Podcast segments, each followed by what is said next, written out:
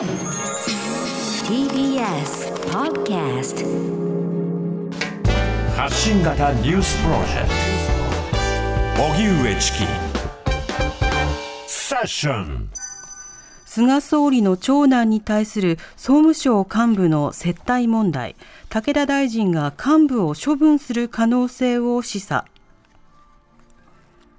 国会では今日衆議院の総務委員会が開かれ武田総務大臣は菅総理の長男らと会食した総務省の幹部4人について処分の可能性を示唆した上で慎重に調査する必要があるとの認識を示しました。総務省によりますと菅総理の長男が勤務する放送事業会社東北新社から本人を含め聴取し放送行政を所管する役員らとの会食があったかどうか調べているということです。また総務省の幹部4人が東北新社以外から接待を受けていたかどうかも調査しているとしています。では菅総理の長男と総務省幹部の会食。衆議院の総務委員会でこの論点についての質疑がありました。聞いてみましょう。立憲民主党の岡島和正議員が原官房長、そして武田総務大臣に対して、この会食の問題についてどういった体制で調査を進めているのかなどを正しています。接待問題について、総務省としては、いつ、どのような調査チームを立ち上げ、どのような事項を調査し、どのようなメンバーで対応しているのか、まずお答えください。これ官房長で。原官房長。2月9日付で調査チームを立ち上げました。作業の進捗等に応じ、秘書課全体で全力で今取り組んでいるところでございます。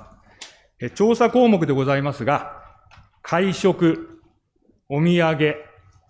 タクシーチケットの費用やその負担者といった行為の内容、それから相手方事業者との間の許認可補助金の交付、文書による行政指導を行うなど、職務上の関わりがあったかどうか、といった具体的な事実関係、それから4名の総務省職員について、今回問題となった事業者以外のものとの間で倫理法違反と疑われるような事実がなかったか、今回問題となった事業者について、4名以外の総務省職員との間にも倫理法違反と疑われるような事案がなかったかなど、今回の問題となった事案以外のものがあるかについても、総務省職員及び相手方事業者に対して調査を行っているところでございます。東北新社側の話ですけども、これは大臣あれですかね、もうすでに調査は、あの菅総理のご長男は、調査チーム事務次官以下、は面会なりしてですね、調査を行ったのか、大臣ご存知ですか？大臣がご存知かどうかお答えください。武田総務大臣。あの、すべてに対する調査を指示しておりますので、あの、事務方から答えさせていただきたいと思います。原大臣官房長。お答え申し上げます。今回、会食に同席した方、菅聖吾氏も含めて、ヒアリングを行ってございます。岡島君。大臣、今、官房長はヒアリングを行ったと、過去完了で言いましたね。その報告を大臣はまだ受けてなかった、受けてない、あるいは受けている、どうでしょうか？武田総務大臣。あの、一つ一つの調査に対する報告を一つ一つ受けるということはございません。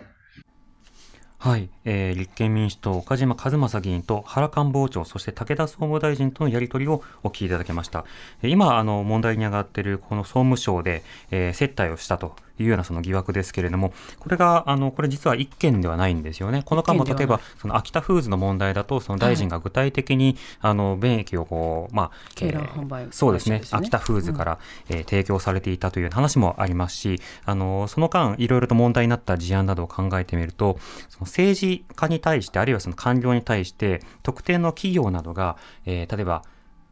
お金を払ったりとか、接待をしたりとか、まあ、そうしたことをすることによって、まあ、政策を歪めてしまう可能性というのは当然あるわけですよね。今回はその放送をまあ所管をする総務省と、それから放送事業に関わる企業の間で、まあ、何かしらのやり取りがあって、それが例えば、その放送免許のあの影響にこう与えたりであるとか、許認可に影響を与えたりであるとか、場合によっては例えば補助金とか様々なものに影響を与えたりすることになれば、これはやっぱりそう政策が歪められたということにもなるわけですよね。あの以前の例えば以前というか現在進行形で捜査されている農林水産省の大臣とそれからその秋田フーズの献金などの疑惑などについては、これまたえ具体的な政策、要はその鶏卵業者がその、まあ、鶏などをこう育てたりするわけですけれども、そうしたようなその飼育環境などについて畜産部門でもう少しこう動物のまあ、権利であるとか健康にこう配慮をしたような、うん環境まあ、そうしたようなその環境整備をしましょうという、そのような議論がある中で、まあ、それはやめてくださいというような声を上げる側の企業の側が、まあ、大臣に対していろいろと便益を図って、結果としてそれで政策が歪んだということになるのであれば、これは例えば有権者の代表として政治家が国会に行って議論をするとか、あるいはそういった大臣が官僚などこう、まあ、しっかりと指示を出しながら政策を決めていくという、そうした流れにこう反する、つまりは金持ちが勝つ社会ということになってしまうわけです。すごい初歩的なことをチキさん聞いていいですか、はい。あのロビーイングって言われてるものと、うん。こういうその接待っていうことは明らかにやっぱ線引きがあるわけですよね。ありますね。ありますが、なんかあのうちの業界団体について知ってくださいっていうふうにこう有権者が持ちかけるっていうこととは、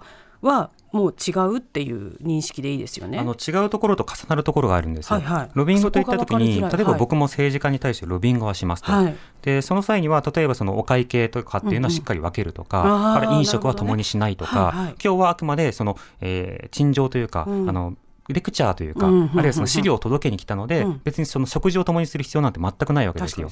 だからそうしたところにその例えばこういった署名があります、こういった実態があります、なので国会で取り上げてくれませんかとか、うん。抗議をするとかっていうことは当然ロビングの一つではあるわけですよね。声を届けるという意味で。そう、はい。でもロビングが活発なそのアメリカとかは非常に話題になると思いますけれども、うんうんやっぱりそうしたそのロビーストを大量に送って、そして場合によってはその、えー便益をこうちらつかせたり、あるいはその背景にあるそのたくさんの票っていうものをこう意識させることによって、まあ、有権向けの圧力をかけるということは当然あるわけですよね。アメリカなんかだと何々マネーが流れたみたいな。言われ方しますよね。10マネーだとか、うんうんまあ、例えばその医療業界のマネーだとか、まあ、そうしたようなそのことがその具体的にこう発生するような場合がある。なので、ロビングそのものは禁止されていないけれどもということでルールがあって、うんえー例えばその今回話題となっている総務省の方では、倫理規定として、とはいえその利害関係者と会ってはいけませんという規定があるわけです。うんうんうんあるいは法律の上では、えー具体的にその政治家に対して、例えば個人献金いくら、えー企業献金はいくらという上限が決められていて、はいでもそれを迂回するかのように、例えばパーティー券とかいろいろなその制度というものが作られることによって対応されている。でもそのパーティー券が実質上は政治献金になってるんじゃないかっていうケースに関しては、あと違法な場合においては、事後的にこう追及されたりするわけですよね。まあ、なので、政治と金というのは、その切っても切れないところにあるが、一定のルールの範囲内でやらないと、同じロビングをしたとしても、やっぱり企業とか金持ちに勝てないっていう状況があるわけです。だからその、ナムさんが今言ったようにね、はいはい。ロビングとか投票とか、みんなその等しく誰でもできますよっていう状況と、でもそれに対してその金持ち優遇とか、あるいはその、今回もう一つ話題になっているのは、ネポティズムといって、要は、えっと緊密な人、親密な人だけが優遇される。これは森友学園の問題でもそうだったんだけど、あはい。お友達だとか親戚だとか、あるいはその家族だとか、はい。そうしたのことを振りかざすことによって政策に対してこう歪めてしまうということになってしまうと、これはやっぱりその多くの人たちが平等ではなくて、何かと特殊な国民がいて、その人たちだけはなんか政策とかを聞いてもらえるっていうことになってしまいますよね。なので、そうしたような問題というものを追求しなくてはいけない。だから今回総務省のいろんな事態を明らかにすることが必要だということなんですが、明らかにすることが下手な状況が続いてきた政権でもあるので、そのあたりをまあ注意しながら見なくてはいけないですね。TBS Radio 荻上チキセッション